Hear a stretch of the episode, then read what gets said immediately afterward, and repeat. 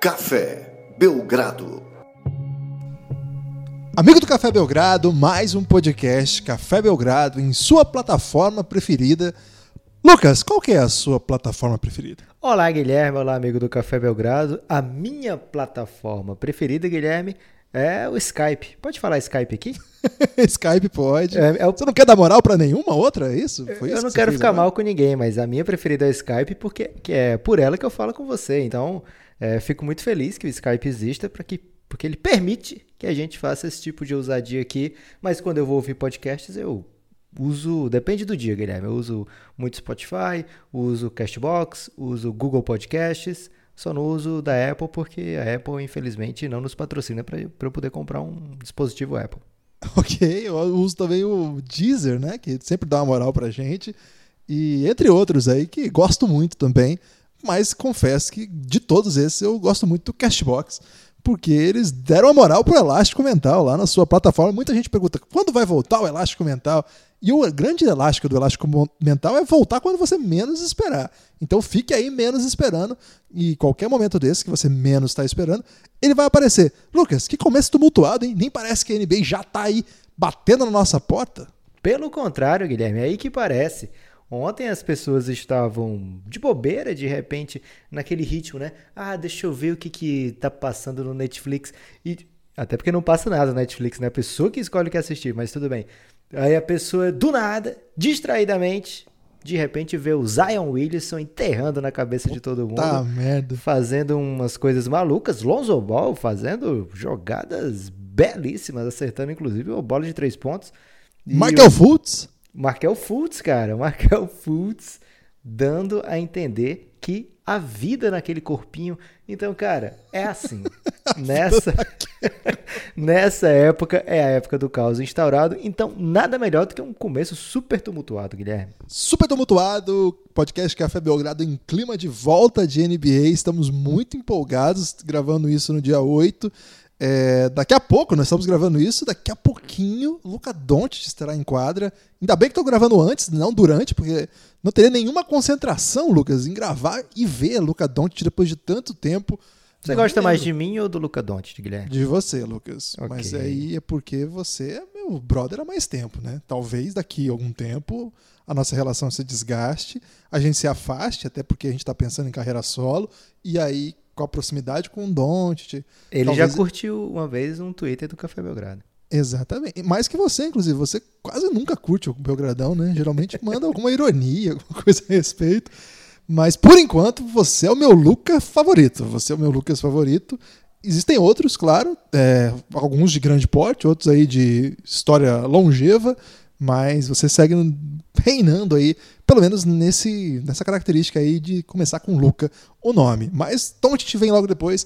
Lucas, hoje temos alguns assuntos para tratar, algumas histórias para divulgar e alguns comentários para espalhar por aí, porque afinal NBA voltou. O circo da NBA, o pessoal fala isso de Fórmula 1, né? O círculo da Fórmula 1, eu não sei que é o círculo, não. Mas a NBA voltou, os jogadores já estão em quadra. Hoje pela manhã, Westbrook e Harden estiveram juntos do mesmo lado depois de muito tempo. Entre outras tantas estrelas que também já deram o ar de sua graça, outros que ainda darão. Muita gente já está mostrando a que veio. Então já tem muito assunto para a gente falar dessa temporada. E eu confesso que, cara, pare- parecia que não ia chegar nunca, né? Mas chegou, Lucas, chegou. Guilherme, chegou talvez não chegue nunca para alguns chineses, porque eles esperaram esse tempo todo e de repente deu uma grande briga. Agora Imagina, a pergunta é: cara. com tanta coisa acontecendo dentro de quadra, a gente vai falar do que tá acontecendo desse imbróglio aí? Embrolho é uma palavra boa. acho que. Lucas, é assim, né? É uma situação que acho que a gente precisa comentar pelo tamanho de- do que está envolvido, né? É provavelmente o. Provavelmente não, né? É o maior mercado da NBA fora dos Estados Unidos. E é uma história que envolve um dos principais assuntos desse podcast, né? A gente é um podcast que se acostumou a contar histórias de bastidores, de negociações, trocas, salários.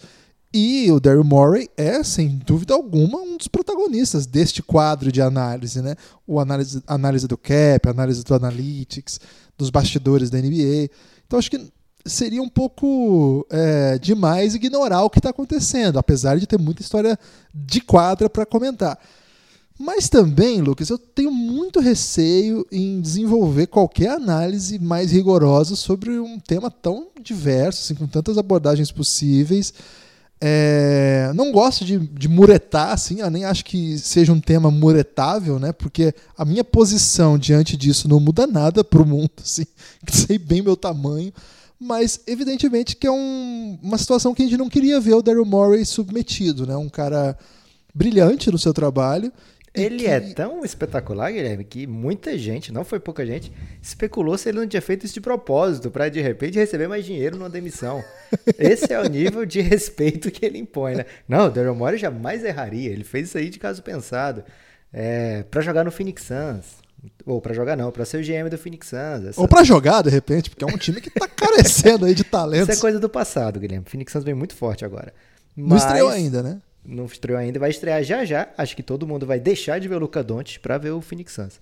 Okay. O Daryl Morey, ele causou um incidente, digamos assim, ao twittar. Foi, foi mesmo. É rara, são raras. Lucas, desculpa, mas é rara a oportunidade de dizer que uma pessoa causou um incidente diplomático, mas aconteceu, dessa vez aconteceu mesmo. É, como foi aquela questão? Você que é um grande historiador, Guilherme, aquela questão diplomática Inglaterra-Brasil. Questão. Você lembra o nome do, do, sag... do soldadinho britânico lá? Cara, não lembro dessa história. De quando foi isso? Ah, velho, é muito, muito antigo. É época imperial, eu acho. Que ele causa uma questão aqui por ser preso e os caras pediram ele de volta. Não lembro, não, mas você daqui a pouco vai lembrar e vai me dizer. Não, não é minha área de abrangência. Aliás, é, eu até tenho formação para comentar essa, essa situação aí, do, Lucas, do, da China, mas eu não tenho informação para comentar sobre isso, né? Falando sério mesmo. É uma situação delicada, né? Delicada do ponto de vista das relações que a NBA estabelece com uma, um supermercado, né? Assim, supermercado agora no sentido separado, por favor. Okay. Super então, para quem está boiando completamente, o Daryl Morey tweetou e logo em seguida apagou uma opinião sobre o embrólio, o problema, a relação Hong Kong e China, sendo pró-Hong Kong. E ao fazer isso, os chineses ficaram completamente pistolas com ele e ele apagou o tweet, mas depois o dono do Houston Rockets acabou dando uns likes por aí, Guilherme, dando razão nessa questão aos chineses, dizendo, dando like inclusive que o Darren Morey podia ser demitido a qualquer momento. Aí Mas... é o dedinho nervoso, né, Lucas? O dedinho, o dedinho do like chega a coçar. A NBA chegou a fazer um statement, metendo aqui o inglês necessário para dar uma leveza a essa conversa, e se posicionando: olha, vamos deixar peixe aí essa questão da China, eles são soberanos, etc. e tal. Mas, um dia depois, o Adam Silver tweetou dizendo o seguinte: a NBA preza pela liberdade de expressão quer que jogadores, dirigentes, qualquer pessoa que se relacione com a NBA tenha direito a ter sua opinião e comentar sobre qualquer assunto, desde que seja de uma maneira respeitosa. E os chineses não gostaram disso aí, cancelaram a transmissão de um jogo entre do Lakers, esqueci até agora o adversário quem é, da pré-temporada. Vamos ver como é que vai ser é, que se desenvolve essa questão, esse embrólio, esse incidente a tendência é que saia uma relação abalada daquilo ali. E de repente, Guilherme, pode pintar um. Olha, já estou sonhando alto. Uns jogos de Precision aqui no Brasil. Porque se a China não for mais parceira, o Brasil é um, é um candidato aí. Porque muita gente fala de NBA aqui no Brasil, Guilherme. É, a Índia está na frente nesse momento, com um bilhão de habitantes Mas e um dono da NBA. Se os se os ouvintes do Café Belgrado seguirem meu exemplo, Guilherme, cada um com três filhos, rapidamente esse número aí, essa, essa defasagem numérica vai deixar de existir e teremos jogos aqui no Brasil. É, para não dizer que não falamos da, das questões centrais desse debate, é, eu acho grave a postura da China, acho mesmo, assim, né? Quem sou eu para achar alguma coisa da China, um, é uma potência bilionária, bilionária não, né? Sei lá, não tem nem como quantificar o poder econômico bilionária da China. Bilionária em pessoas bilionário em pessoas. É, mas é, uma, é, uma, é um tipo de conduta que mostra bem a dificuldade que o país tem de lidar com a, o contraditório. Pelo Guilherme, menos. Por favor. Vamos Sim, parar esse- por aqui que esse podcast chega até a China. E eu já, já- e nós estamos, já elogiei o Cashbox, que é um aplicativo chinês. Olha aí. E, mas isso assim, é piada, isso, mas é, é grave, né? É, convenhamos que, evidentemente, que a questão de soberania de, de, de Tai- Taiwan, Hong Kong com a China não se resume é, à demanda de povos oprimidos que anseiam por libertação e querem independência. É muito mais complexo que isso, mas eu acho que a reação chinesa, porque o gerente geral de esportes, né, o cara que administra a parte esportiva de uma superpotência americana, mas que tem ampla penetração na China, é porque ele sim, simpatizou não, né? Ele postou um- uma foto do movimento, né? Ele fez um- uma se posicionou favorável ao movimento contrário à soberania chinesa.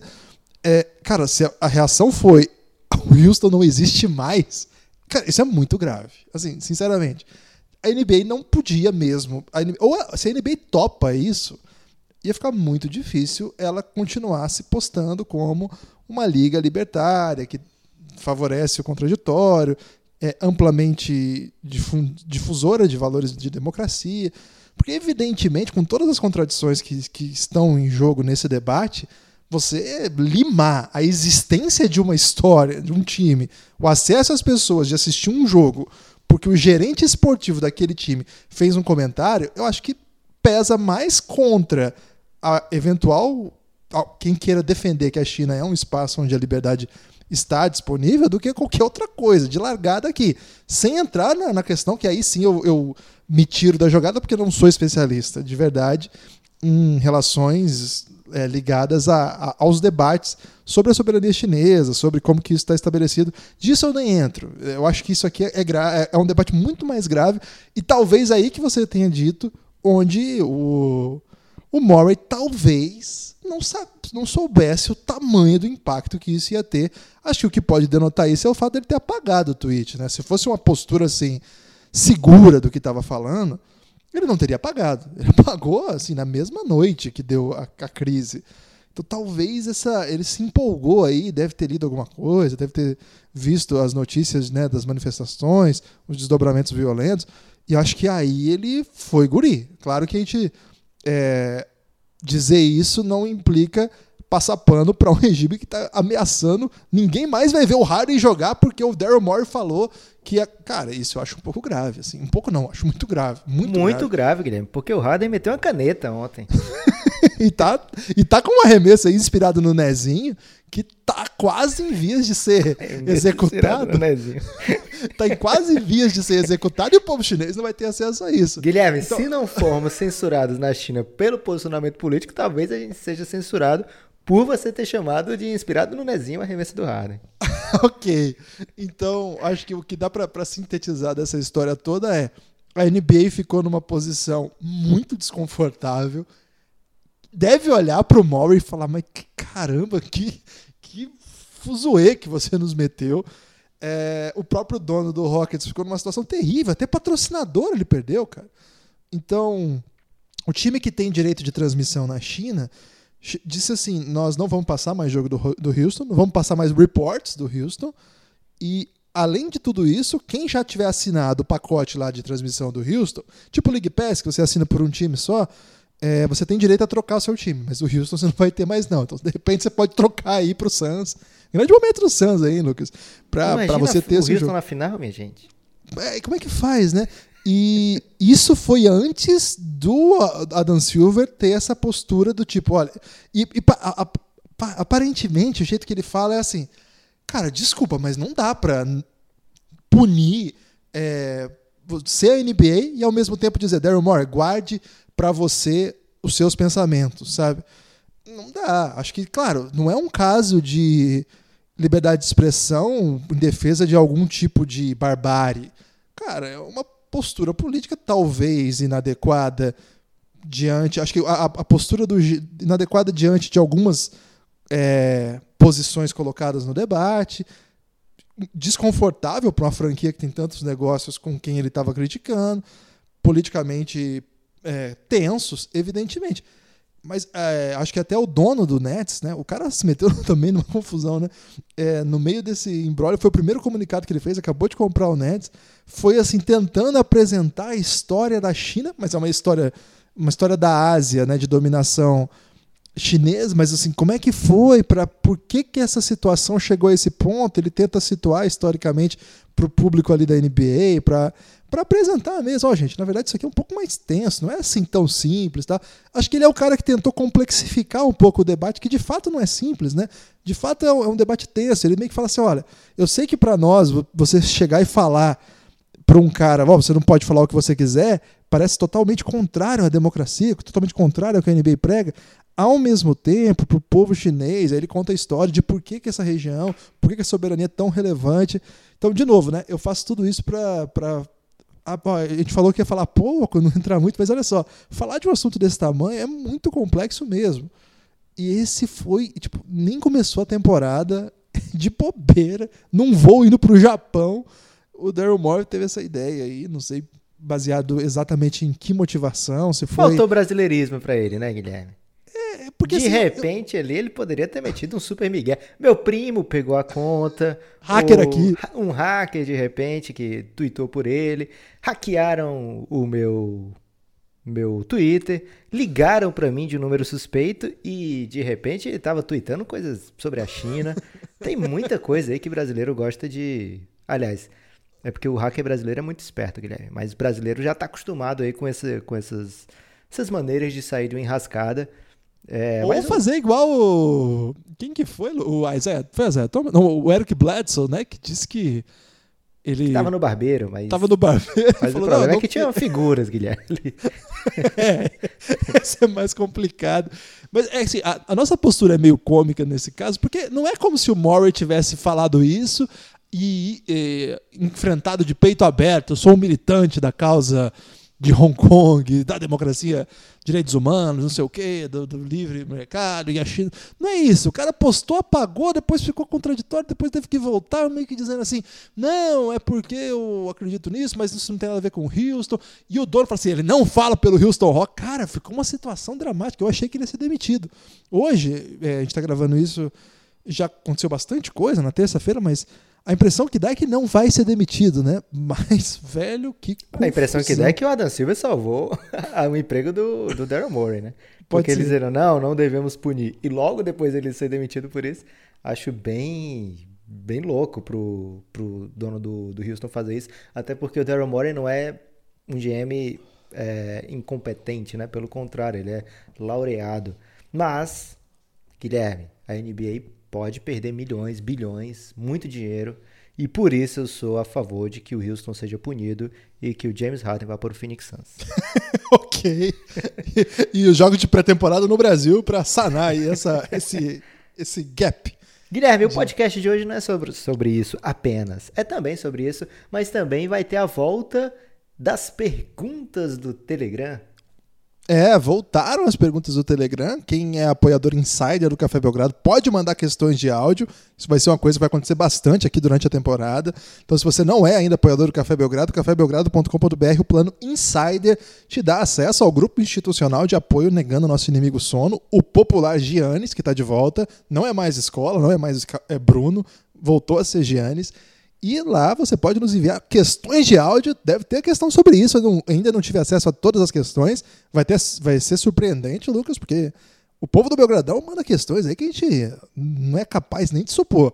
Então, eu se sei você... que eu tinha combinado com você para primeiro fazer o que a gente vai fazer agora e depois as perguntas, mas estou a fim de trocar, Guilherme. E logo okay. nas perguntas e depois a gente finaliza com essa surpresinha no fim. Beleza, você manda, Lucas. Vamos lá então. Quer já partir para as questões?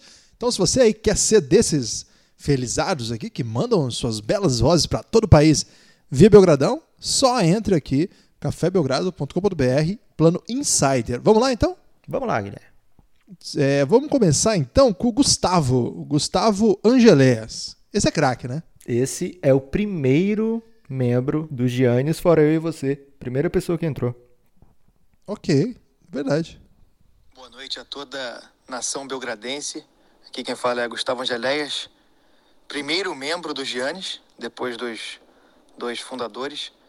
Queria perguntar por qual motivo as pessoas estão levando tão pouca fé no Denver Nuggets nessa temporada. Obviamente, Gibas e Nepopop estão levando bastante fé porque são pessoas de bem, mas teve Power Ranking da, da ESPN botando o Denver lá embaixo, falando que time que está sendo montado agora com dois caras que não sabem jogar junto vai estar tá em cima do vai estar tá acima do Nuggets. Eu queria saber que que palhaçada é essa. Forte abraço. Que voz, hein, Lucas? Grande voz, o sotaque completamente carioca. Grande abraço para os cariocas que apoiam, ou que seguem, ou que escutam o Café Belgrado. Não são poucos, hein? Não são poucos. É... Fiquei um pouco quizumbado, porque ele falou exatamente o que eu tinha acabado de falar, e mesmo eu não tendo ouvido antes o áudio dele.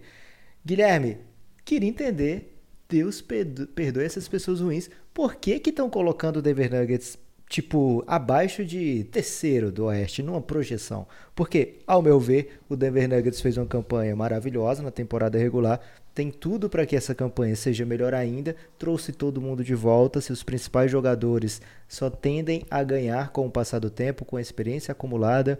O único jogador que está um pouco mais para lá do que para cá é o Paul Millsap, e o resto do time tende a crescer. O time, me parece, apto a um belo crime, não ficaria surpreso com o Denver com a primeira campanha do Oeste. Melhor campanha do Oeste. Pois é, é um time que vem do, da segunda melhor campanha, não perdeu ninguém relevante. Perdeu alguém relevante assim, Lucas? Hum, do, do core mesmo, tá todo mundo de volta, Guilherme. E todo mundo um ano mais velho, né? E desses todos, como você falou, o Millsap é o único velho mesmo. Assim, dos mais velhos, um ano mais pro Jamal Murray, um ano mais pro Jokic, um ano mais pra molecada, né? Beasley, Monty Morris, Craig. Cara, esses caras vão, vão crescer muito. Gary Harris, todo mundo com um ano mais. Poxa, eu também. Assim. Familiares na... do Torrey Craig vão mandar para ele esse áudio aqui, Guilherme, desse podcast. Ele foi incluído num seleto grupo aí de muito, gente muito talentosa, né? Um grande abraço aí para todo mundo que compõe essa grande família do Você Torrey podia Craig. falar, por exemplo, do Will Barton ou do Malik Beasley. Todos esses caras aí, talvez eu tenha pensado no Malik Beasley quando eu falei Torrey Craig, mas agora entre os dois no pacote. É, agora então, a família mundo, já recebeu, Guilherme, não pode todo mais. Todo mundo um ano mais velho, a tendência para um time tão jovem que já foi a semifinal de conferência, já foi a segunda melhor campanha do Oeste, com o primeiro lugar do Oeste tendo sido desmontado, ou parcialmente desmontado.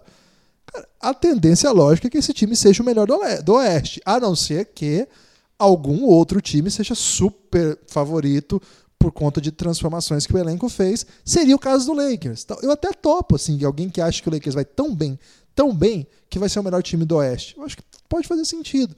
Não sei, preciso ver um pouco mais desse time. A estreia contra o Golden State foi maravilhosa. Mas será que mesmo o Lakers, que fez alterações fundamentais e transformou-se num time que parece ser muito bom, mesmo ele, será que ele já está tão pronto quanto está o Lakers? Ou quanto está o Nuggets? E aí, acho, imagino que o Gustavo fez uma, uma, uma crítica é, indireta ali, ou sutil, ao Houston Rockets. Pois é, e aí? Há uma mudança bem fundamental. O que esse elenco passou? Já está pronto assim para ser melhor do que o Denver? Esses times teriam que melhorar muito, né, para ficar acima. Então, eu não vi o ranking, eu confesso que não vejo ranking nenhum, não, não gosto, não vejo. É, posso até ver, assim, mas não, não, não o suficiente para lembrar e me importar com isso. Mas se as pessoas estão sendo ruins assim, como disse ele, e eu acredito nele, porque ele foi o primeiro membro do Giannis, é, acho que eles estão errados, Lucas. Ok. Tem mais pergunta, Guilherme? Temos Ou só chegou essa? Não. Você acha que o povo ia nos abandonar quando a gente abre questões, Lucas? Vamos para Fernando Lucas. Fala, amigos do Café Belgrado. Guilherme, Nepopop. Qual a classe que vocês acham com mais chance de dar certo aí no futuro da NBA? A classe do ano passado com da temporada passada com DeAndre Ayton, com Trey Young, com Luca Doncic, ou a classe desse ano que tem Zion Williamson, R.J. Barrett, Jaya Moran, essa galerinha que tá vindo forte aí. Qual que vocês acham que, que vai ter um futuro mais próspero na NBA? Forte abraço. Guilherme, eu tenho que confessar que eu demorei um pouco a me concentrar na pergunta. Fiquei com medo dele ser atropelado a qualquer momento durante a pergunta. Que nervoso, cara. Será que ele tava andando na rua? De repente ele tava dirigindo, Lucas. Acho que ele Pode tava mandar na aqui. Orla Maranhense, né? Orla de São Luís. Ele é um. Faz parte aí do. A Legião Maranhense? A Legião Maranhense, obrigado, Guilherme. Que acompanha lá o Giannis. Acho que ele tava dando um passeio na Orla, porque pode ter sido um barulho do mar também, misturado ali ao barulho dos carros. Qual foi a pergunta mesmo, Guilherme? Qual a classe melhor? 18 ou 19, é isso? Isso, da classe que tem Doncic ou a outra que não tem Doncic? Essa é uma das perguntas mais fáceis que podia chegar pra gente. né? Não, mas falando sério, acho que tem dois talentos acima dos demais em, em ambas as classes, né? Doncic de um lado, Zion de outro, e que certamente imagino, né? Pode ser que outras coisas aconteçam, mas certamente terão carreiras monumentais, cada qual ao seu estilo, cada qual ao seu modo. Então, assim, já tem um debate aqui, Doncic ou Zion. Eu sempre vou ser Doncic, então não tem debate. Tem gente que sempre vai ser Zion. Agora, vamos fazer então, para conseguir fazer esse debate, vamos tirar os dois. E aí, Lucas, qual classe é melhor? Hum, caramba. Guilherme, eu vou pelo que eu conheço, né? Eu vou pelo que eu vi. A classe de 2018 tem muito talento que eu gosto ali, talento top. Jaren Jackson Jr., pra mim ele tem tudo pra ser um superstar na NBA. Marvin Bagley, Trey Young, enfim, é uma classe que merece Você muita atenção. DeAndre Ayton nem se fala, né, Guilherme? DeAndre Ah. Ayton aí é Hall da Fama. Ok. Enquanto a classe de 18, o que a gente conversou o tempo todo sobre ela é que tudo indicava que eram dois drafts dentro do draft, né? Zion, Jamoran e RJ Barrett, depois os demais num mais ou menos nivelados. Acho que vão aparecer ótimos valores dessa classe, mas de creme de la creme, acho que a classe de 2018 é mais robusta. Eu gostei que você falou creme de la creme com sotaque americano, né? Que é uma palavra francesa. Eu só escuto americano falando isso, Guilherme. É, você tem que ir pro o francês, Lucas, você tem que fazer aquele R que dói a garganta por três dias depois. Ok. Vou poupar, vou poupar minha garganta dessa vez.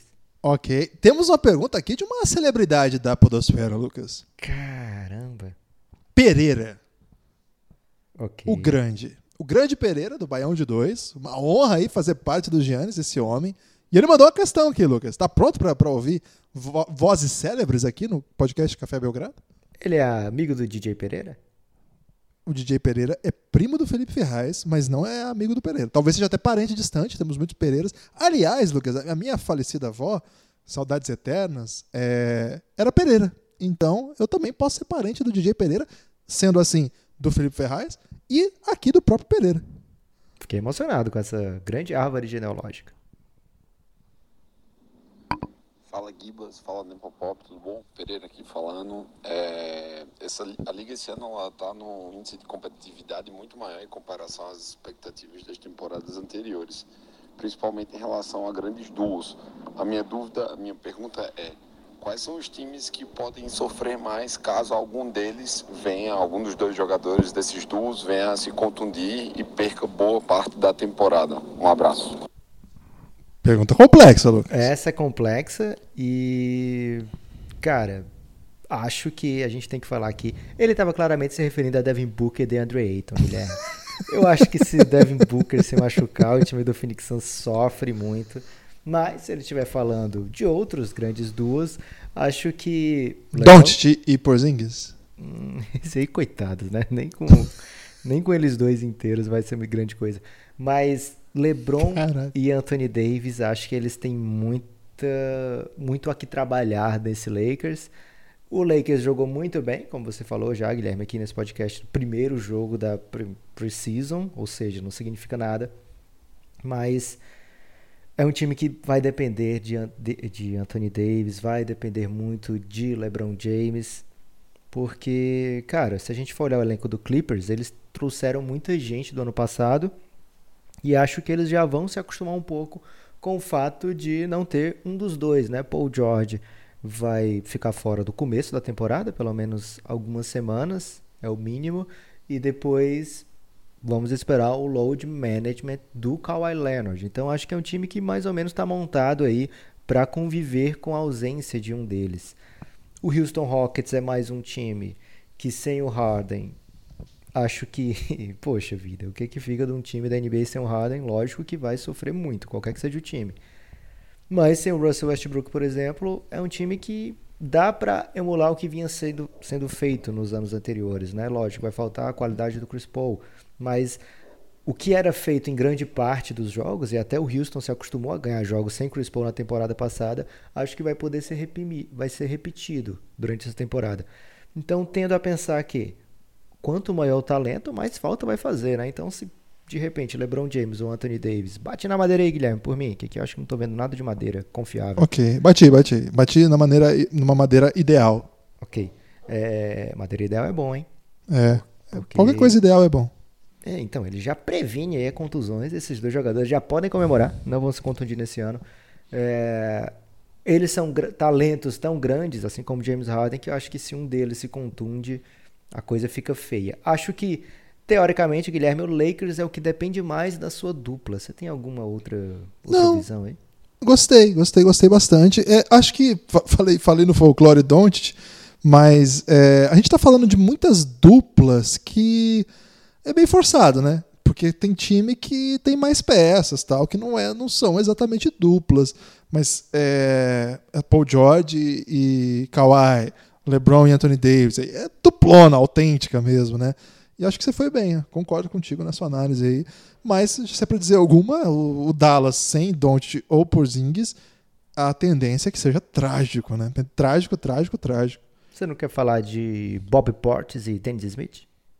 Essa dupla aí, Lucas, essa dupla, ela tende a levar o torcedor do New York Knicks a uma tristeza sem tamanho, né? Então eu prefiro nem falar disso. Tudo bem. Acabou? Guilherme e Lucas, boa noite. Primeiramente, parabéns pelo podcast, está cada dia melhor. A minha pergunta é a seguinte: primeiro, né, que é o Breno, de Belo Horizonte. A minha pergunta é a seguinte: cara, Secou Demboia, eu não sei nem falar o nome dele direito, o francês do Detroit Pistons, é o jogador mais jovem da NBA nessa temporada. O que se esperar dele nesta temporada e para os próximos anos? Qual é o potencial daquele jogador que me parece ter um futuro promissor. Obrigado. Essa você tomou distraído, Lucas. Não esperava perguntas sobre o Secondo Boy, mas devia esperar, sabe, Guilherme? Porque o ouvinte do Café Belgrado, ele tá É diferente. a Ele é ouvir diferente. a gente falar de tudo, Guilherme. Então, pergunta do Dom Boiá, eu vou chamar ele de Dom Boiá até que alguém me prove o contrário. Uma pergunta sobre o Dom Boiá é o que tá no nosso horizonte a qualquer momento. É, ontem assisti o jogo do Detroit, você ficou me criticando porque eu tava vendo o Detroit Fiquei. enquanto tava passando o Zion, mas primeiro, tem duas, tem, dá pra ver várias telas ao mesmo tempo. E Mas quem segundo- vê dois jogos? Não tem Ah, perigo de não ver nenhum? É precisam, meu amigo. Ok, ok. É, e outra coisa, tinha que ver o que, que os outros times estão aprontando, né? Então, vi o Secondo Boiá. Ele é um cara que não teme, Guilherme, não teme Não nem o medo. Porque ele é meteu uma sequência aí de jogadas muito feias e, sem nenhum pudor. Não, não, não parece que é um cara que vai se portar como, ah, eu sou o novinho da turma, vou ficar de boa aqui. Não, ele quer aproveitar as chances. Nesse aspecto, eu vou frisar aqui, nesse aspecto, ele me lembrou um pouco o Giannis, que é outro freak que a gente fala, né? Greek freak, e agora ele tenta ser o French freak, o Seku. Você descobriu se foi a gente que inventou esse apelido? Eu né? acho que não foi não, Guilherme, mas tudo bem. Se você quiser dizer que foi a gente e ninguém Não, é- eu refutar, achei que foi. Eu achei que havia sido, mas aí você me disse que não. Eu acho que não foi, não. E se ele parece, é porque o Giannis não tinha medo de errar nessa temporada de novato, né? Tanto é que ele tinha vários, cometeu vários erros bem feios, né? Mas quando ele estava em quadra, ele tentava todo tipo de coisa que ele é capaz, ou até algumas coisas que ele nem era tão capaz assim. E o Domboyá foi um cara que se sentiu mais até confortável com seu arremesso de longa distância. Ele tentou pelo menos três, eu vi, mas talvez foram mais, tenham sido mais, é, bolas de três pontos e com dá pra dizer Guilherme que o, a mecânica dele não é feia não. Então espero que pro bem da torcida do Pistons ele a gente o veja ocasionalmente, porque aí vai ser sin- sinal de que o Pistons está bem no ano, não está tendo garbage time, por exemplo, mas Pro meu bem, Guilherme, eu queria ver o Segundo Buel jogando muitos minutos para ver até onde ele pode, pode chegar nessa temporada já de novato e projetar o seu futuro. Agora, uma resposta completa para o Breno Pequeno, aonde ele pode chegar, eu não posso dar essa resposta, Guilherme, porque, como eu disse, só vi um jogo de Precision, não dá para comentar muito em cima disso, não. Mas você sabe que hoje a gente vive numa época que as pessoas falam, inclusive, sobre assuntos que elas não têm a menor ideia, né? Ele vai ser um dos 10 maiores franceses da história. De todos ah, os esportes. Esportes, ó, porque pode ser da sociedade também. Não, sociedade Napoleão, não, porque, é. Robespierre. Mas o Napoleão não sou fã não, Guilherme. Mas eles têm o, aqueles vários é, pensadores com a letra D que tem aquela piada. É, não conheço essa piada. Você não conhece? Não. O professor pergunta pro aluno: é bem velha essa piada, vai denotar na cidade porque você vai entender e os ouvintes jovens não vão entender. Será que não é, é melhor a gente pular a piada? Guilherme, agora você me deixou com vontade de contar essa piada. Ok. Perdão, amigo. Cite... Se você quiser pular, pule 30 segundos aí. É, aluno, cite três grandes franceses. A ele, Djorkaeff, com a letra D.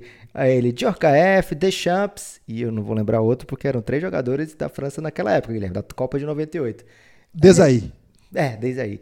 Eu tava falando, por exemplo, de Descartes. Quais são os outros, Guilherme? Diderot. Diderot. Aí ele, desculpa, professor, não conheço reservas. Essa era a piada. Caralho, eu ri dessa merda. Vamos lá. E aí, Gibas? E aí, Neps, beleza? A minha pergunta sobre o Celtics, pra variar, né? É, o Brad Stevens vai fazer o Canter se adaptar a esse sistema defensivo e transformar ele num defensor minimamente aceitável? Ou a gente vai continuar chorando pela saída do Al durante toda a temporada e ver esse time implodir em 10 jogos. Valeu, um abração para a galera do Joga Friends, um abração para a galera do Giannis, em especial para Peter Houses, o mais presepeiro de todos, hein? Cuidado com esse rapaz. Valeu! Ficou uma denúncia aqui sobre Faltou Peter House. ele dizer quem era, Guilherme. Eu conheço a voz, mas talvez o ouvinte não conheça. Davi Moura, um dos homens mais belos do país, foi e eleito, viu, Lucas? A verdade também, além da beleza, tudo bem, um dos maiores designers de ah, isso sem dúvida. qualquer assunto, isso. de interiores, exteriores, mediores, ele é demais. Ele é demais, mas acho que a beleza acaba, as pessoas olham para ele, como vem muita beleza, ficam achando que ele chegou onde ele chegou por ser belo, mas não é verdade, é porque ele tem muito talento também. Agora, sobre o Celtics, vou ter que, vou ter que mandar palavras honestas, Lucas. Posso deixar o Davi Moura, ou David Moura, como a gente gosta de chamá-lo, para ele ficar triste?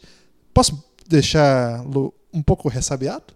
Você deixa ele ressabiado e eu tento consertar as coisas, Guilherme, porque ele é muito importante. Ok. É, cara, não gosto do Canter pro Celtics. Não, assim, o Brad Stevens é um técnico que não tem muito pudor em colocar jogadores na rotação que não são super badalados. Então eu estou pensando aqui que o Canter não termina a temporada com, como titular ou como o principal pivô do time, não. Até na pré-temporada. começa a temporada de titular? Então, eu ia dizer isso. Até na pré-temporada, quem jogou foi. Como é que é o nome do, do, do rookie do ano passado, Lucas? Que o chegava Robert atrasado? Williams, Time Lord. Robert Williams, o Time Lord. Ele começou o primeiro jogo, né? Eu tô, eu tô num hype aí do francês, Vincent Poirier. Poirier Pode é, chamar de tem... porradeiro? É, porque ele tem um jogo meio. Não é muito porradeiro, né? Acho é que finesse? ficaria. É, ele é um cordeirinho, se eu for para usar aí as definições do Elifoot, né? Não é bem o caneleiro. Okay. Ele. Eu, eu, tô, eu tô vislumbrando um cenário em que esse cara joga os minutos decisivos se o time precisar de um pivô. É, o jeito que ficou o elenco também acho que vai bater uma bad do caramba de saudade do Horford. A gente falou bastante sobre isso lá na série que a gente viu, que a gente vê. Essa parte aí é favas contadas já. Desculpa, David. Você perguntou é. se vai sentir falta, certamente vai. Agora, o Canter, eu acho que ele pode ser utilizado como um bom jogador de banco para pontuar, né? É um, ele, é um, um, pivô que pega muito rebote, é um dos melhores pivôs reboteiros da NBA. Acho que ele tem uma facilidade assim de pegar rebote ofensivo também tem um jogo muito refinado de costas para cesta.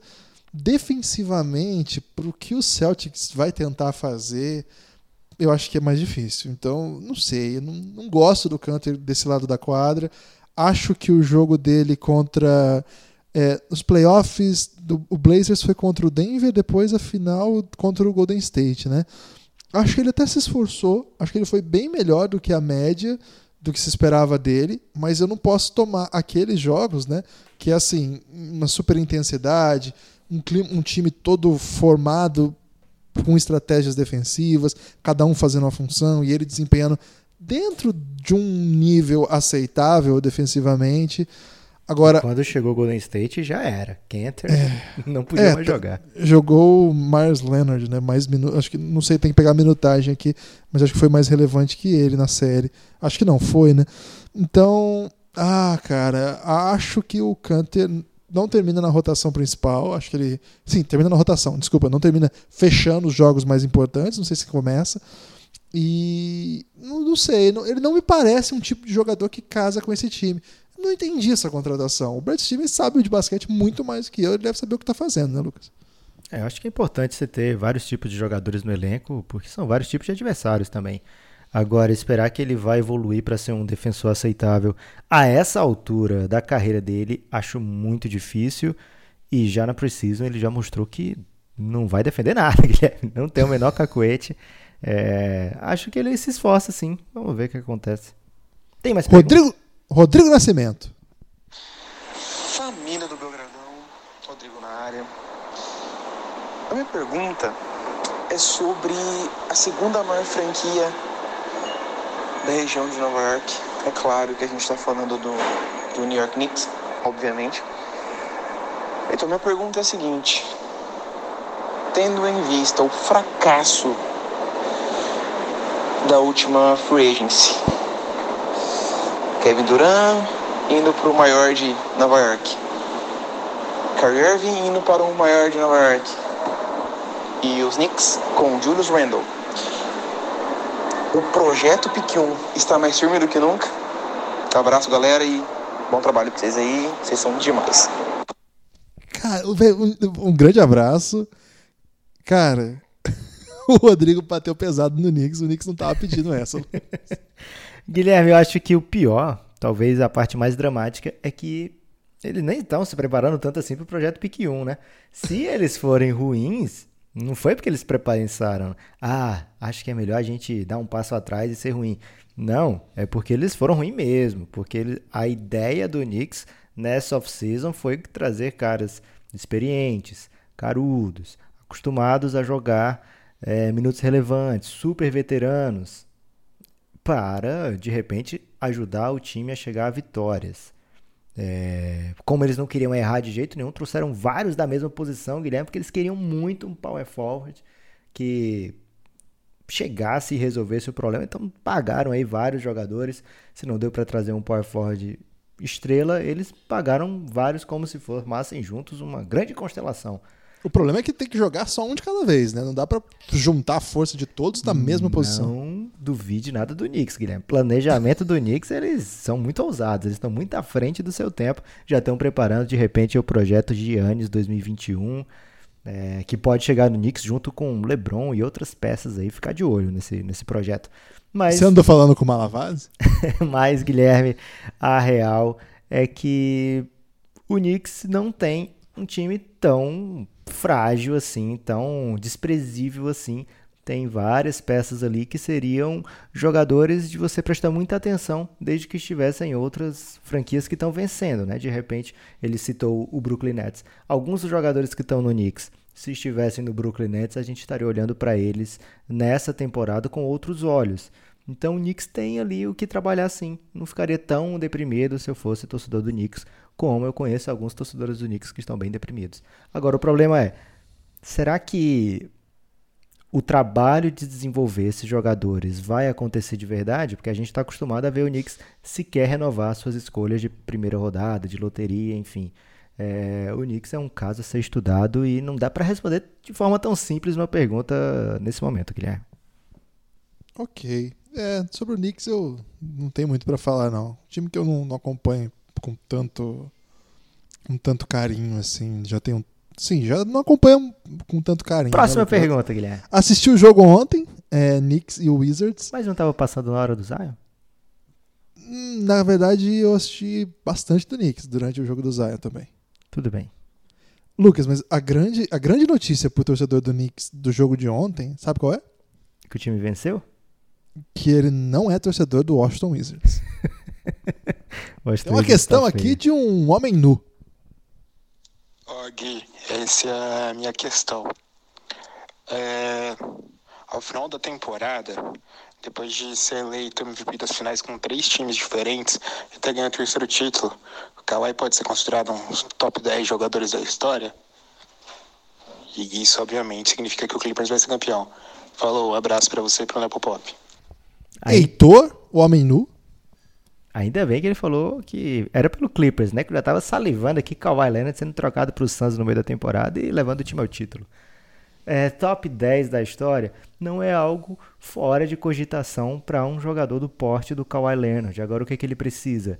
Ter durante as temporadas é, números, relevância, é, estatística também, do mesmo nível que ele tem em pós-temporada. O Kawhi até hoje ele é um jogador que é muito mais premiado, por exemplo, nas finais, nos playoffs, do que em jogos da temporada regular. Então ele tem que provar ainda que ele pode carregar um time ele mesmo, né? Ele sendo um MVP da temporada, ele sendo o grande nome da NBA, algo que ele projetava fazer naquele período que ele se zanga, né? E sai do San Antonio Spurs. Acho que está no, no horizonte dele, né? Sonhar com ter esse tipo de reconhecimento. Nós temos que responder uma enquete aí, Lucas. E os 10 melhores é pra amanhã, inclusive. Caramba, você me deixa desesperado agora, Guilherme. ok. Sabe quem tá mandando uma questão agora pra você? E pra gente, não ouvindo a questão? Vou deixar você responder porque eu já fiquei nervoso. Maurício Seabra, também conhecido como o jovem idoso, né? Um jovem tem ali seus Você faltou 20 falar anos. o nome do Heitor, né? Grande abraço ao Heitor. É, o homem nu, Heitor Facine. Agora, o Maurício Seabra, o amigo que tá ouvindo talvez não conheça, é um apoiador de longa data lá do Maranhão também, dessa... Cara, como tem maranhense, né, no Belgradão, um grande abraço para todos os maranhenses que acompanham e que apoiam o Belgradão, que se acompanha e não apoia, venha conosco, vamos fazer um encontro aí no- nos lençóis. Fica bom, hein, Lucas? Um Belgrapalusa lá nos lençóis maranhenses. Fica bem interessante. Fica aí já a proposta para os patrocinadores nos levarem para lá. É, o Lucas, o Maurício ele é um jovem idoso porque ele tem cerca de 20 anos e só hábitos de gente muito velha, assim, sabe? Hábitos de idoso, mas idoso hardcore mesmo. Este é Maurício Seabra. Grande abraço para ele. Vamos ver a questão dele. Ei, Gibas, qual é a pretensão de vocês em relação ao Jalen Brown e o Jason Tatum nessa temporada?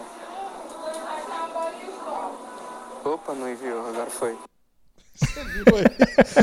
Ilustrando bem a apresentação. Ele é muito idoso, velho. Ele tem 16 anos e é super idoso. Ele te- provavelmente estava num bingo, né? Como você viu aí no fundo, gente cantando a diagonal do O. Ele quer saber do Jalen Brown e do Jason Tatum, Lucas. Eu falei que ia deixar você responder, Guilherme. Olha, gosto muito dos dois. Acho que o Tatum vem para uma temporada monstruosa. Acho que é para ficar atento. Vamos falar dele na série, que daqui a pouco eu vou Ficar a explicar. Tatum? A Tatum é um trocadilho ruim, mas é um trocadilho que deve ser usado outras vezes, porque trocadilhos ruins às vezes funcionam do ponto de vista cômico. Jalen Brown tenho menos carinho pelo, pelo que ele pode ser como jogador. Acho que é muito, assim, comparado com o Tatum, muito limitado, evidentemente, porque o Tatum acho que é de outro patamar. Palavras Mas aos pouquinhos vai se tornando um jogador bem confiável também, de rotação, é, NBA mesmo, de time grande.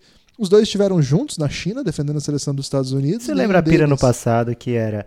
Ah, eu acho que não deve o, o Boston trocar o Jalen Brown pelo Kawhi, porque se você olhar as estatísticas do Kawhi no começo do an, da sua carreira e comparar com as estatísticas do Jalen Brown no começo da carreira, são muito parecidas. Tem gente que usa drogas, né, Lucas? E esse tipo de comentário é, vem daí. É, mas não acho, assim, não acho que o Jalen Brown vai se tomaram tornar- distraídas agora.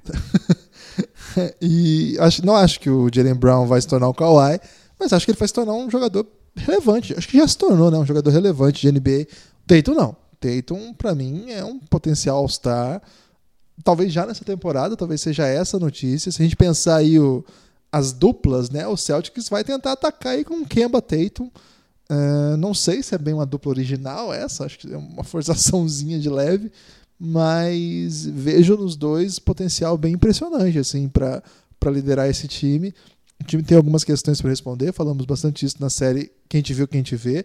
cafébelgrado.com.br. Quem não conhece ainda, R$ reais tem podcast com mais de meia hora sobre todos os times da NBA, tentando ver o que vai acontecer nessa temporada, vendo o rumo do time. É, se para responder aqui para o jovem idoso, gosto muito dos dois. Acho que o Celtics precisa dos dois para ser grande, mas acho que o Tatum tem um teto aí monumental. É o como é que chama aquela moda arquitetônica, Lucas? Pé direito alto. O teto dele é muito alto. Que beleza, Guilherme. Fui bem agora? Você achou? Você brilhou. Agora, Lucas, nós temos uma questão aqui de Tarcísio Colares. Está pronto para essa questão? Esse cara é demais, hein? Ele é o grande informante do Giannis.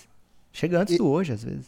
Ele é demais. O giro do Tarcísio é a parte cultural já do Giannis, o grupo institucional de apoio negando nosso inimigo só no Giannis. O Tarcísio, um, uma mente aí que acompanha todo tipo de basquete que existe. Vamos lá. Olá, Guilherme. Olha, Lucas. Aqui é o Tarcísio, apoiador do Giannis. Queria perguntar para vocês o seguinte: o Rich Paul deu uma declaração hoje dizendo que o cliente dele, o Anthony Davis, é melhor que o Giannis e os Bucks teriam chegado às finais. O que, é que vocês acham disso? Ele ilustrou justamente o que a gente estava falando, Guilherme. Certamente vários ouvintes nem sabiam que o Rich Paul tinha dado essa declaração. tá vendo? E o Tarcísio já traz essa informação Cara, o Rich Paul tá na dele defendendo o cliente dele. Provavelmente alguém perguntou algo do, relacionado ao Giannis, porque eu acho que ele não ia botar o Giannis à toa na conversa, numa, numa resposta sobre o Anthony Davis, né? Então, imagino que ele fez o seu papel de agente, falando, defendendo aí o, as cores do Anthony Davis, dizendo que ele é o melhor da NBA.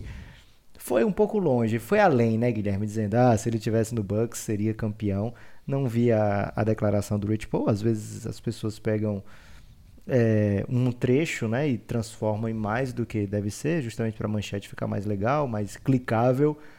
Mas se o Tarcísio falou que ele disse isso, Guilherme, não duvido. E se ele falou, ele provou mais uma vez aí que ele é capaz de ser um grande mala quando ele quer. É. Eu... Mas assim, tentando responder essa questão, não, não acho que foi por conta do Giannis que o Bucks não chegou à final, pelo contrário. O Giannis que levou o time à final de conferência. E se ele estivesse no Bucks, ele já tinha pedido para sair do Bucks, Guilherme. Vamos ser sinceros. Vamos ser sinceros. E verdade seja dita, quando esteve nos playoffs, Anthony Davis nunca levou o time à final de conferência. Evidentemente que ele estava no Oeste, a briga é um pouco mais difícil. Não dá para fazer esse tipo de projeção, a não ser que você seja alguém que ganha 10%, ou às vezes 15% daquilo que o cara ganha. Aí você pode falar qualquer coisa que vale no final, né? Porque ficar com 15% dos milhões dos Guilherme, jogadores que pra ele Pra falar isso aí, eu cobraria só 0,1% do que o Anthony Davis ganha. Eu falo até se ele apoiar o Belgradão aí, de repente, com 9 reais, e me mandar essa mensagem, eu já falo aqui. Mais uma questão. E aí, Nepopop, e aí, Gibas, tudo bem? Aqui é o Pedro de Belo Horizonte. É, queria que vocês dessem uma opinião acerca de uma situação aí. Meu amigo Dave Moura insistiu de apostar 70 reais que o Boston Celtics vai ficar na frente do Philadelphia nessa temporada. Eu, como é, um bom amigo, fiquei receoso de apostar porque é certeza que ele perderia. Mas ele insistiu, insistiu, insistiu e apostei. Quem que vocês acham que vai sair melhor nessa? Eu ou Dave Moura? Um abraço. Peter House trazendo questões fundamentais aqui. É uma aposta ilegal, Lucas? Aí? Guilherme, eu não vou dizer ilegal, mas não é legal do ponto de vista que a KTO tá com o Café Belgrado. KTO confirmando presença na temporada do Café Belgrado, temporada da NBA. Quem acompanhou o Pingado e também o Café Belgrado aqui durante o Mundial já sabe que a KTO é, fez uma parceria com o Café Belgrado durante aquela competição, que é um dos principais sites de aposta desse país, e a KTO volta na NBA com o Café Belgrado, então eles poderiam ter tramado isso por lá, Guilherme. De repente ia bater uma free bet lá. Então, do ponto de vista da legalidade, tá ok, mas poderia ter sido mais criativa. Agora, você casa com quem, Guilherme? Essa dupla aí eu topo com é você. Duro, você hein? vai em um, eu vou com o outro, e acho que a chance de um dos dois ganhar é bem grande. É, é, porque é difícil, porque eu, é, de um lado nós temos aí toda Qual a sedução. o teto maior? Então, nós temos toda a sedução de Dave Moura, torcedor do Celtics, tá confiando no Cantor nesse processo aí. Então, nesse caso, Peter Houses, que é um dos maiores é, especialistas em relações exteriores do que o Brasil já teve, poderia inclusive ser embaixador tem um currículo adequado para o cargo, embora não tenha feito nenhum estágio no exterior. Será que o Morey nível- tá precisando de um cara como o Peter House? Cara, não tenho a menor dúvida que o Peter House é, é, como é que desataria esse nó diplomático aí. É, olha, Lucas, nessa aí eu vou ter que ficar com o Peter House, viu? Poxa, eu, eu topei, cada um escolheu porque eu achei que você ia com o David Moura. Tem mais pergunta, Guilherme? Ei, caramba, ficou solitário o o Dave Moura nessa.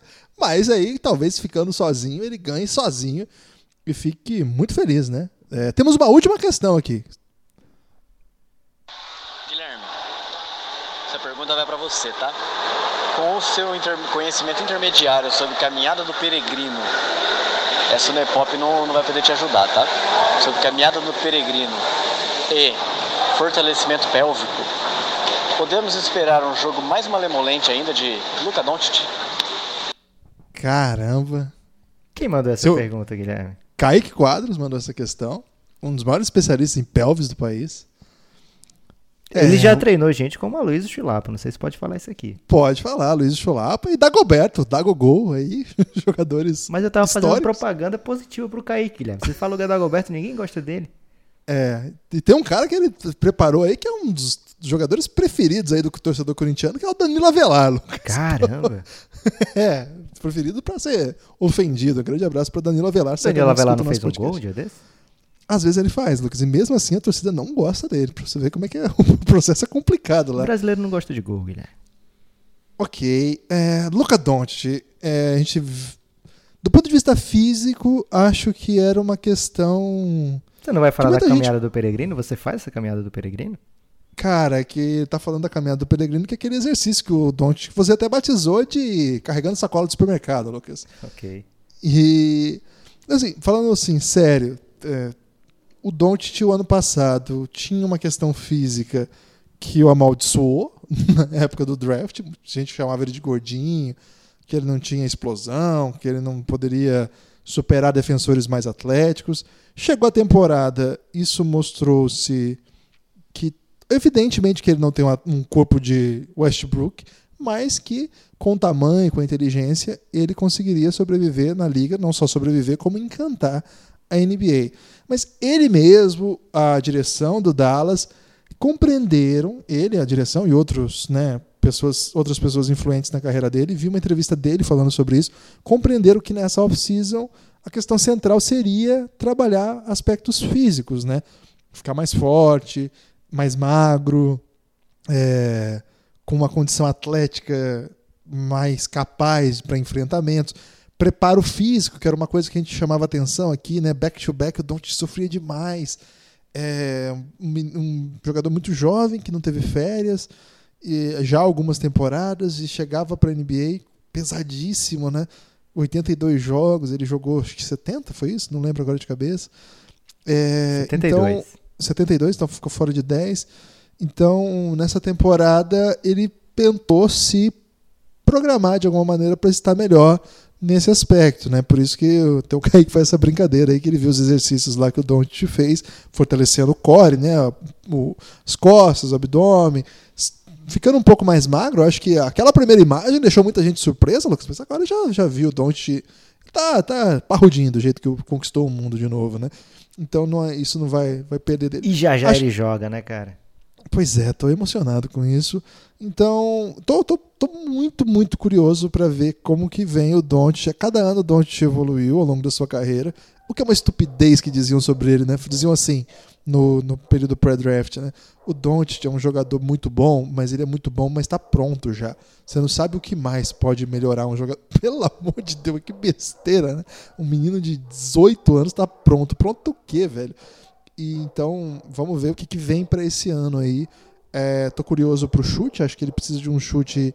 Ele, quando o chute dele tá daqueles dias que cai tudo, o jogo dele vira um negócio imarcável. Porque aí ele consegue infiltrar quando a, marcação aperta, aí ele consegue passar melhor também. É, compreensão de jogo ele tem demais. Então, se ele conseguir os aspectos físicos, né, conseguir superar num contra um com um pouco mais de facilidade, às vezes ele pega uns defensores um pouco mais duros, pena um pouco mais por conta do aspecto físico.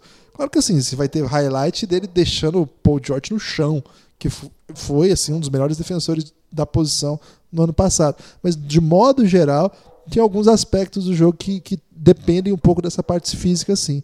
Então, é uma questão boa para ser respondida nessa temporada. O quanto que, primeiro, a maturidade física do Don't, natural, é um cara que nasceu em 99, tá fazendo 20 anos, fez 20 anos em fevereiro, vai fazer 21 no próximo fevereiro. Então, tem a maturidade natural do físico, né? Naturalmente o corpo vai tomando uma forma na medida que o tempo passe e além disso, treinamentos especializados com essa preocupação em não perder o que ele tem de melhor, que é essa mobilidade com um quadril muito forte, né? O Doncic ele tem uma passada que ao é, superar seu adversário, ele é muito grande, é muito difícil dar a volta nele. Então, isso ele não vai perder, em hipótese alguma. Acho que é, e um Doncic o, poderoso a, a de glúteo, Guilherme, dele. Pois é, isso é uma questão aí que eu fico preocupado quando emagrecem o Doncic, né? Porque o glúteo é uma parte fundamental da NBA hoje em dia. Então, é até por isso que é importante ele sempre estar tá ali alimentando de coisas que empurram aquele carboidrato direto para a região ali de onde as pessoas tendem a, olhar uma certa protuberância. Acabaram as perguntas? Acabaram as questões, foram muitas. É, um grande abraço, que... né, Guilherme, para todo mundo do Giannis. É, quem quiser ser apoiador do Giannis e eventualmente, eventualmente não, sempre que quiser, né? Mandar perguntas de áudio pra gente, vai lá em cafébelgrado.com.br, procura os apoios e insiders ou superiores, que lá você vê como é que pode se tornar apoiador do Giannis. Agora, se você curte ouvir os podcasts do Belgradão, não tem esse, essa ânsia por participar da comunidade que assiste, que acompanha de mais de perto, né? O, se você não quer bastidores. Amigos se você não quer amigos de repente, você pode se tornar, ainda assim ser muito feliz, se tornando um apoiador do Café Belgrado e vai ter acesso, Guilherme, a conteúdos como esse aqui.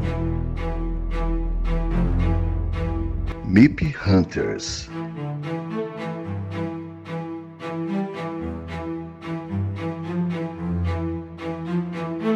No Café Belgrado. Lucas, estou empolgado, hein? Como não ficar empolgado, né, Guilherme? Vou fazer de conta que a gente está no episódio aqui já do Mip Hunter e dar um abraço Tem isso? A, ao amigo do Café Belgrado. Seja bem-vindo à segunda temporada de Mip Hunters. Oficialmente, Guilherme, a primeira série do Café Belgrado. Você lembrava disso? É verdade. Tudo começou com o Mip Hunters. Tudo começou com o Mip... Não, nem tudo, mas muita coisa começou com o Mip Hunters. As séries começaram com o Mip Hunters por mas conta dessa série.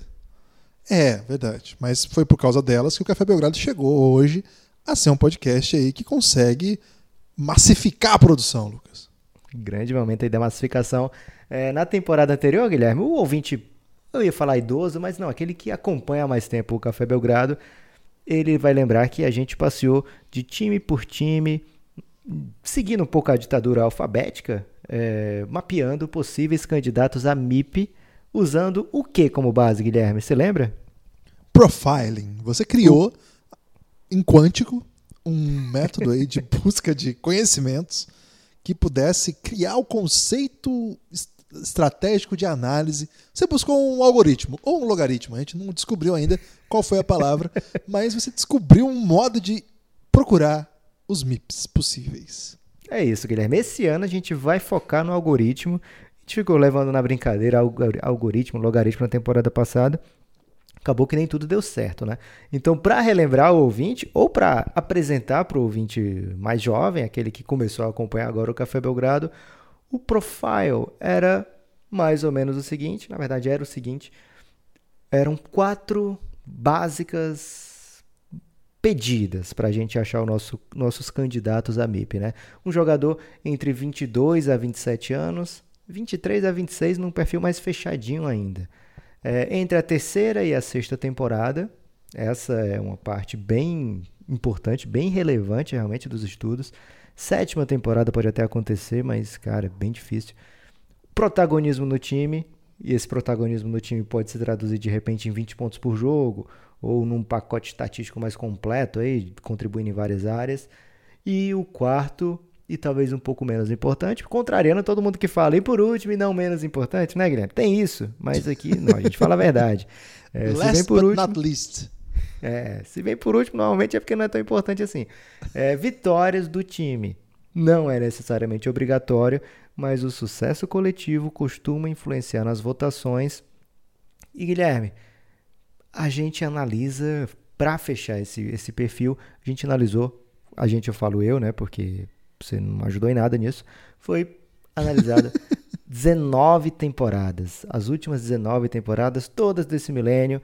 É, e a partir desse perfil que a gente formou, a gente passeou de time a time, trazendo os principais candidatos e formando a nossa opini opinião sobre os principais suspeitos. Né? Do ponto de vista do profiling, Guilherme, dá para dizer que foi um tremendo sucesso. Por quê? O vencedor, quem foi o, vencedor, o MIP da temporada? Pascal Siakam. Pascal Siakam venceu o prêmio aos 24 anos, ou seja, dentro okay. do perfil, na sua terceira temporada, sendo dentro. um dos protagonistas de um time com 58 vitórias e que acabou campeão. 4 de 4 para o profiling e ainda com estrelinha na nota, que é esse título aí. Então, deixar um parabéns aqui para o algoritmo, que ele provou ser capaz de mapear muito bem os candidatos a MIP. Agora, do ponto de vista do feeling, a gente deixou escapar o Siaka, né, Guilherme? A investigação, né? A gente tinha o logaritmo, ou o algoritmo, mas a gente, quando foi a campo, não conseguiu encontrar. Na verdade, até, até é, a gente até. Ele é citado, pois está dentro do perfil. Isso, Isso a é gente é não chegou, assim, a gente não chegou a interrogar o suspeito mas a gente olhou para ele, deu uma manjada. Mas rapidamente descartou. Eu lembro que até a frase que eu falei foi: Cara, fisicamente ele tem. Acho que está até no especial do, do título do Raptors, desse, essa parte do episódio. Fisicamente ele tem as ferramentas, mas por enquanto é só isso. Não é mais, Lucas. não tem como negar que ele não era um dos nossos candidatos preferidos, né, Guilherme? Ele foi citado como dentro do perfil, possível, sem uma, sem uma ênfase carismática, né? É, como a gente acabou defendendo outros nomes, podemos até nos proteger e dizer que ah, o Siakam veio do nada, pegou todo mundo de surpresa, ninguém apostava, etc. Mas enquanto instituição... Mudou Guilherme, o técnico, né? Mudou o técnico, deu Mudou mais protagonismo para ele. É. Mas a gente não pode deixar essa grave falha se repetir, Guilherme. Vamos fazer okay. uma varredura generalizada no departamento de MIPS e talvez até demitir os responsáveis. Isso aí é, eu não vou garantir. Mas você assistiu a segunda temporada de Mip Hunters? De Mind Hunters, você quer dizer? Mas. Tô no processo, Guilherme. Tô acompanhando okay. aí à medida que a gente vai roteirizando, escrevendo o Mip Hunters, eu vou acompanhando o Mind Hunter, que ela é a grande referência dessa série, né? E, não, eu ia dizer, nos defendeu usando ela de base, você vê que o começo do processo de criar ali o profile não é simples, né? Às vezes você falha mesmo. Não precisa se demitir, não, Lucas. Ok. O que certamente vai ocorrer é que a análise será ainda mais minuciosa para essa temporada. Outros bem votados, Guilherme, como o DeAngelo Russell, Buddy Hield, Sabonis, eles também estavam encaixados no perfil e foram considerados fortes candidatos por nós. Né? Foi. Né? Eles é... foram interrogados. Outro bem votado, inclusive foi participante da premiação da NBA, que contou com uma apresentação terrível do Shaquille O'Neal, foi Nossa, o Darren Fox. Ele foi defendido aqui pelo Guilherme como possível candidato, vou lembrar disso, mas foi rechaçado pelo profiling. É porque a resistência é enorme contra os sophomores na votação, então nem pense em votar no Luca Doncic esse ano. Guilherme, a resistência contra o sophomore é tão grande que em 2005, talvez você não lembre disso aí, mas o Dwayne Wade era sophomore. E você lembra da temporada de sophomore do Dwayne Wade? Cara, foi monumental, hein? Foi monstruosa. Ele sai de um bom ano de rookie, um cara que não chegou sequer a ser cotado para ser novato do ano, né? A briga era bem clara entre LeBron e Carmelo. E ele vai para uma temporada incrível, né? De mais de 24 pontos por jogo, All-Star, All-NBA, segundo time All-NBA, né? Segundo quinteto ideal da NBA, quinteto ideal da NBA. E mesmo assim, ele perdeu o prêmio de MIP para o glorioso Bob Simmons um dos piores MIPs da história, né? Então, não deu em nada esse MIP. Não deu, cara. Aliás, deu um belo contrato para ele, que era justamente o quarto ano, ele estava encaixadinho no perfil, era o ano de renovação e acabou enganando lá os coitados de Milwaukee. Então, quando eu digo que o sophomore não ganha, é porque precisa ser uma temporada super bizarra para isso acontecer, né? As últimas vezes que aconteceram isso foi com Monta Ellis e o Gilbert Arenas. É, eles foram escolhidos segundo round e que surpreendentemente deram um grande salto no segundo ano, etc. Então, de modo geral, a gente desconsidera os candidatos a MIP Sophomore, mas esse ano talvez a gente nem desconsidere, Guilherme, porque a gente não quer errar. Então, fique atento, amigo ouvinte, a temporada, segunda temporada de MIP Hunters já vai começar, já vai estar sendo roteirizada assim que acabar a QTV, ou talvez ainda antes de acabar a divulgação da QTV, né? Porque a QTV já está em processo de produção quase encerrada, Guilherme. Está nos ajustes finais para tudo e ao ao mesmo tempo. Então, de repente, antes como é aquela história, Guilherme? Quando você menos esperar, mas no caso já estou mandando o pessoal esperar, como é que eu posso falar isso? Então, eu acho que é assim, quando você menos esperar, você não vai receber. Então começa a esperar já. Então espera muito agora, que aí não vem, Isso. não vem, aí depois quando você não esperar tanto, assim vem. Não, não, espera e pronto, só espera. Então não vai ter esse de quanto menos esperar. Não pode esperar que vai Isso, chegar. pode esperar. Isso. Tranquilamente vai chegar, não precisa esperar menos. é, e nem menos esperar, porque a segunda temporada de Mip Hunters vai vir forte, Guilherme. E olha, posso Vem prometer rude. aqui, posso prometer uma ousadia. Não será dominada pela ditadura do alfabeto. Ok. Gostei. Tem destaque final, Guilherme? E eu vou, eu vou poder falar do Don't ainda, né? Vai poder falar do Don't muito de passagem, Guilherme. Em passant. Não, é interessante você ter falado isso, porque eu lembro que eu defendi o Fox, mas eu defendi mais o Tatum do que o Fox. Eu achava Mas que eu havia. tentei eh, cortar seu barato. Aliás, não cortar seu barato aqui. Ok, mas eu assim, tinha um impacto assim do Tatum que eu Você achava pode que meter o se- Tatum esse ano, de repente. É, vou defender, vou defender com bastante efusividade, mas tem muito. Pra, pra não passar dessa vez, Lucas, vai ter, vamos ter que analisar muito o jogador. Então você que acompanha podcast, que gosta da NBA e gosta assim de conhecer os jogadores para além daqueles mais famosos de cada time, essa série é o seu lugar. Ali você vai começar a conhecer gente que você ainda não ouviu falar. Se você já era daqueles hardcores, você pode vir conosco também, porque tem muita coisa que você vai gostar. cafébelgrado.com.br. Sem falar Então- nessa musiquinha, né, Guilherme? Maravilhosa. Agora, antes de ir pro destaque final, Lucas, nós temos que dar um espaço aqui para Willwood. A Willwood é parceira do Café Belgrado. Se você ainda não conhece, a Willwood é uma marca italiana pioneira na criação de relógios de pulso a partir da madeira. Os relógios são belíssimos e a Willwood tem um cuidado ambiental, utilizando apenas madeiras recicladas e naturais, além de ter uma bela parceria com as ONGs Tree for the Future, Tree Dawn e American Forests para reflorestar o planeta. Acesse o site willwoodbrasil.com.br e conheça as peças. Com o cupom Belgrado20, você ainda garante 20% de desconto nas compras pelo site. A cada relógio vendido é plantada uma árvore. willwoodbrasil.com.br, acesse o site, procure nas redes sociais e use o cupom Belgrado20. Tudo no diminutivo, seguido dos números 2 e 0. Então é isso, Guilherme. Fica aí o convite para você visitar o perfil. Não você, Guilherme, que você já visitou, mas para o ouvinte visitar o perfil da Willwood. Qual é o destaque final de hoje, Guilherme? O meu destaque final é um grande abraço pro Vitor. O Vitor tá, é Two Minute Warning. Eu ia falar TMZ, porque eu Vitor sempre chamo Camargo. Vitor Camargo, do Two Minute Warning, um perfil lá de Twitter que fala muito de basquete, tá lançando um livro, Lucas. Olha Ele só, que tem um ousadia. podcast junto com o Renan também, chamado A Era do Garrafão. Exatamente, está lançando um livro, um- uma iniciativa hum, assim para se aplaudir mesmo. Tem muitos camaradas, muitos apoiadores que já me falaram aí do livro, que já tiveram acesso. Então, mandar um abraço para ele, já deu comp- compartilhou lá. Então, entra lá no perfil do Café Belgrado. É, é um projeto, porra, que tem que ter moral, né, cara? O cara escreveu um livro sobre NBA no Brasil. É, cara, é enorme, né? Assim, eu não, não, não peguei o livro ainda, mas eu vi pela foto gigantesco. Já teve uma matéria na UOL a respeito.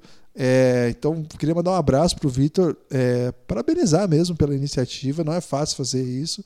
E tô curioso para ler. Não peguei ainda não o meu, mas vou pegar e vou ler com muito carinho, Lucas. É, a Era dos Gigantes, o nome do livro. A Era de Gigantes, desculpa. É isso, Guilherme. Esse também vai ser meu destaque final. Tamanha ousadia. Você vai do- copiar meu destaque final? Eu vou corroborar, pode ser? Pode ser. Se Corroborar você é entrar lá em Amazon, na Amazon, pode falar Amazon aqui, Guilherme? Tô confuso agora. Hum, fala assim, livrarias virtuais, porque de repente tem Se você também. for numa grande livraria virtual e você procurar por Era de Gigantes, você vai ver, por exemplo, que já é o best-seller aqui no Brasil de histórias do esporte. Então o Vitor Ah, é? chegou, Legal. abraçado pela comunidade da NBA, que a gente conhece de perto, né, Guilherme? Sabe que é uma comunidade que abraça muito. E ele é um, uma espécie de sommelier dessa comunidade de NBA. Às vezes, Guilherme, pode falar palavras médias para ele aqui, num momento tão especial? Pode, claro. Às vezes ele acaba se deixando levar por esportes menores. Não vou hum. falar esportes menores, mas. É porque não é esporte, né? ele se deixa seduzir por outros não, tipos é, de eventos. Você tá falando, não, vou explicar. Você está falando de futebol americano. Eu vou explicar que a gente não tem nenhuma implicância com o futebol americano. O único problema de futebol americano, Lucas, é que não tem uma quadra, cinco de cada lado e uma cesta para as pessoas acertarem. Tirando isso, é um esporte muito respeitável, uma gincana muito respeitável. Se tivesse uma bola laranja que quicasse, uma cesta para encaixar ali, cinco de cada lado, botasse um teto, de repente Porra, não ia ser legal? Ah, pode ser aberto, Guilherme. De repente, não pode tem problema. Pode ser na grama até. Não tem problema ser na grama, né? pode ser. Mas bota uma cesta. Tira. Não tem uma trave ao contrário lá, muito louca? Que, cara, in, in, põe uma cesta ali. Uma tabelinha pra bola. Um pedaço assim, pra bola bater e cair. Eu não queria causar esse rage, não, Guilherme. Só queria dizer o seguinte. É, o Vitor às vezes comenta muito disso aí e acaba deixando de comentar sobre a NBA. Cada tweet dele sobre outras coisas é um tweet a menos sobre a NBA. Então só queria deixar esse recado para ele, mas não dá para reclamar. O cara fez um livro, Guilherme, é, sobre a NBA. Tá muitas em dia páginas. agora. Próxima temporada eu já vou começar a cobrar, né? Se continuar falando disso aí. Mas falando sério mesmo, Guilherme, grande abraço pro Vitor. Parabéns pelo projeto e acompanharemos de perto. É, isso aí. Tá lá no perfil dele, é TM W. Né? Você T já meteu um Z, velho? Não, TM Warning. TM Warning. E tem lá, o livro custa 65, 65 64,90 versão física e com frete e 24,90 no e-book. e se você for assinante do Kindle Unlimited, você consegue ler. Ah, tem isso também? Tem Não sabia. Também. Pô, bem legal então. Parabéns pro Vitor, uma iniciativa muito admirável, de verdade mesmo é, encerro aí com essa, essa grande notícia aí para a comunidade basqueteira nacional. Não vejo a hora de lê-lo. E eu não vejo a hora da temporada começar, Guilherme. Forte abraço. Até a próxima.